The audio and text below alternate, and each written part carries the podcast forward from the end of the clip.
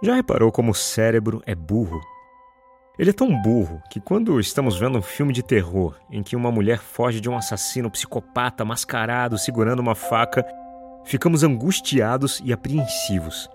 Só que o cérebro não entende que não estamos lá ao vivo e tampouco que trata-se de uma cena gravada e editada por uma equipe gigante nos bastidores. Se o cérebro é tão burro como sabemos que é, isso significa que ele é facilmente manipulável e podemos fazê-lo trabalhar a nosso favor. Se ele for fortão, hipertrofiado, será capaz de realizar tarefas incríveis com apenas o nosso estalar de dedos. Mas se ele for fraquinho, jamais poderemos esperar muito dele. E nos servir será uma tarefa árdua. E como deixar um cérebro fortão, tipo rato de academia? Acho que não há muito segredo. Temos que convencê-lo a fazer exercícios. E dá trabalho convencê-lo, porque uma vez convencido a se acomodar, se torna teimoso como uma mula, viu? É um saco. Porém, antes um cérebro hipertrofiado do que um fracote preguiçoso e acomodado, parasitando e dando trabalho para cérebros em forma.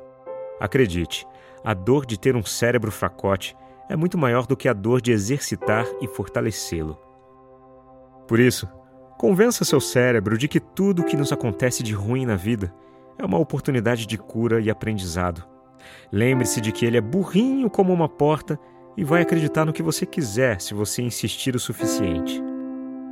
Diga a ele que não se deve acreditar que o mundo está perdido só porque você leu uma notícia trágica e que a grande maioria das pessoas tem boa índole e só querem o bem uns dos outros. Diga ao seu cérebro para ter experiências novas. Diga ao seu cérebro para aprender a tocar um instrumento, a degustar uma fruta exótica, a escrever uma carta em vez de um e-mail e ir de bicicleta até a caixa dos correios para depositá-la. Diga ao seu cérebro que ele tem capacidade de ganhar muito dinheiro, ter uma vida próspera e abundante e ajudar muita gente que não tem acesso nem à água potável.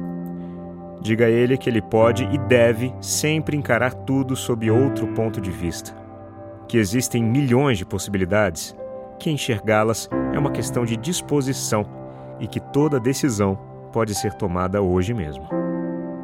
Lembre-se de que quem dita os comandos para o seu cérebro é a sua consciência. E a grande diferença entre o cérebro e a consciência é que esta última não precisa frequentar tanto a academia.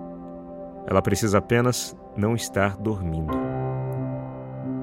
Meu nome é Leandro Sozzi, sou locutor e esta é a voz da minha consciência.